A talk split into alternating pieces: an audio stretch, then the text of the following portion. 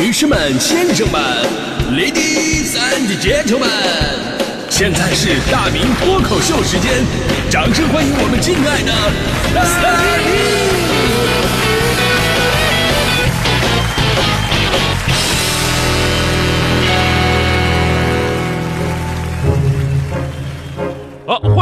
今天的大明脱口秀，我是大明啊、今天呢是十月二十八号，世界动漫日啊，同时也是男性健康日。虽然说这两个内容是完全不搭嘎，没有任何的因果关系，但是我想说，开心快乐就是健康的最好保障。所以说，朋友们都知道啊，这个现在我我时不时的还会看看动画片什么的。呃，有朋友认为啊，这哎呀，这这么大的人了还看动画片，是不是一种人类的反智的表现啊？用我妈妈的话讲啊，你这么大的人了，净看那些没有用的。每次他说这样话的时候，我都是特别想质问他。我说，上学那会儿不是你说的，等我以后工作了爱干啥干啥吗？啊，你看看你说话是多么的不算数，对吧？在有的人眼中吧，成年人就得看看起来要做一些有用的事情。哎，我妈就就问我说：“你看看人家孩子啊，工作了以后都坚持学习，谁谁谁现在英语八级，谁谁谁日语一级，谁谁谁德语二级，你看你才几级，你跟怎么跟人比？”我说：“我怎么就比不了了呢？”啊，我怎么就比比不了了呢？我银魂二百零一级，死神三百六十六级，火影忍者七百二十级，海贼王九百九十六级，名侦探柯南一百一千零五十五级。不说那些，我自己出的大明脱口秀现在已经出了三千多集。那比级谁差谁呀？那这是？哎呀，你看啊，这都是知识理论啊！要不是我妈现在打不动我了，我早就闭嘴了。我跟你说，开个玩笑啊，其实成年人看动画片也很正常啊。而且跟小的时候看这个动画片感觉完全不一样。你看，小的时候看动画片看的是热闹，会跟着里边的剧情啊，包括主人公啊，一起难过伤感，一起紧张激烈啊，一起开心快乐。但是当你长大了，尤其你有了社会经验了，啊，见多识广了，你看动画片看的都是门道。呃，你再看这个动画片，真的会有很多的发现。那天我看这个大头儿子小头爸爸啊，以前也没觉得怎么样。这两年呢，大家伙疯狂的质疑，从遗传学的角度来讲，大头儿子跟小头爸爸这种遗传的可能性并不是很大。尤其在出现了隔壁王叔叔的形象之后，大家伙一看，哦，豁然开朗。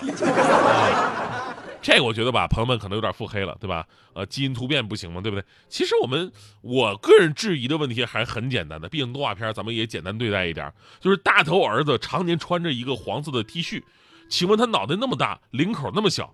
他这衣服是怎么套上去的？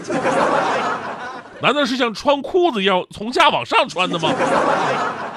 包括这个海绵宝宝，刚才有朋友也提到了，是很多朋友的童年回忆。即便现在回头来看呢，也会找到当年的那种简单的快乐。所以呢，你看啊，即便现在周边的产品海绵宝宝的卖的非常的火爆，但是当你作为一个成年人，你再看这个动画片的时候，就会诞生很多小的时候不曾想到的疑问：就为什么海绵宝宝跟派大星？俩人可以在海底生火，海底下为什么可以生火？是吧？俩人在海底一边生火一边还说啊，感到好温暖。然后海底还能下雨，最重要是呢，据我所知，派大星应该是个海星的形象，是吧？为什么在动画片里边还他还有溺水的情节？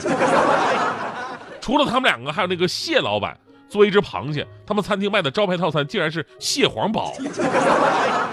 一只螃蟹卖蟹黄，这不是简直泯灭蟹性啊！是吧？他那个《喜羊羊跟灰太狼》啊，里边固定剧情都是这样的：说灰太狼呢一直抓不到羊，那么他们一家三口是怎么撑过那么多集？这种生物学的奇迹咱们暂且不论啊。我有一天我看了一集匪夷所思的剧情，说为了防止灰太狼继续抓小羊，羊村村长啊就发明了羊肉味的仿制品，就好像我们现实生活当中有那种植物肉一样，对吧？满足肉食爱好者。还想吃肉，还想健康的那种少吃肉的需求，但是现在现实生活当中这是很正常的。不过呢，这个以羊为主角的动画片里边，问题就来了。请问，羊村的村长他是怎么知道羊肉是什么味儿的？这个问题简直是细思极恐。原来村长才是这个动画片里面真正隐藏的 BOSS！当然了，最颠覆我童年认知的就是这个《圣斗士星矢》。《圣斗士星矢》绝对是我们那会儿最火爆、最热血的漫画。那会儿上小学，老师还问我们三国五虎上将是谁，竟然还有人回答子龙。老师一想啊，那子龙那长生赵子龙也没问题啊。啊，继续吧。同学继续回答：星矢、冰河、一回顺。人家问你三国五虎将，不是问你雅典娜五虎将，对不对？我跟你说，但是这个动画片吧，后来我在重读这个漫画的时候，开篇就把我震惊了啊！开篇就把我震惊了。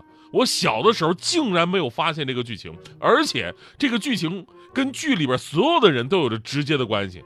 在漫画当中有一期专门的讲到了，说这个星矢、子龙这些当年被送到世界各地去进行圣斗士培训的一百多个孩子，他们都是同父异母的兄弟，母亲很多。但他们的父亲都是同一个人，他的名字叫做城户光正，而城户光正是雅典娜的化身纱织的爷爷，也就是说，星矢他们都是纱织的叔叔。这个漫画表面上叫女神和她的圣斗士们，其实真正的关系是大侄女跟她的叔叔们。在知道这个剧情之后，我真的是我再也无法直视星矢跟沙织在一起那眉来眼去的爱情了。成年人的世界呀，你怎么那么复杂呀？开个玩笑啊！其实作为成年人呢，看着动画片真的会有一样不一样的感慨。呃，我们都说电影是造梦的艺术，那动画片呢就应该是咱们梦开始的地方。可以说，动画片的存在开启了我们童年的视野，启发了我们无尽的想象力，让我们的生命变得更加。精彩，充满着无限的可能。即便你长大了，即便你说“哎，我再也不看动画片了”，但是其实你也没有摆脱动画片本身在你血液当中留下的影响。我就说一个我的最爱吧，就是《哆啦 A 梦》，我们那会儿叫机器猫。这部动画片到现在也仍然是我的下饭神器，吃饭的时候我一定会看一集。而他对这个世界，对每个人都有着怎样的影响呢？其实无法用数字、用情怀去衡量。但是你现在总结一下，你会发现一个特别令你惊讶的事情，那就是哆啦 A 梦当中很多的道具，当时看是多么的大开脑洞，多么的神奇不可思议，但如今他们真的都实现了。比如有一集叫这个勋章追踪呃追踪器，顾名思义，佩戴勋章的人呢就会被别人看到你准确的位置在哪儿啊，可以实时监控的那么一个道具。在现如今的生活当中，这都不是什么难事儿了，不用你带勋章。只要你共享你手机的位置，对方就可以找到你。即便不共享你的位置，你的媳妇儿也能用查找手机的功能发现你在哪，然后回来开始设套，看你撒不撒谎。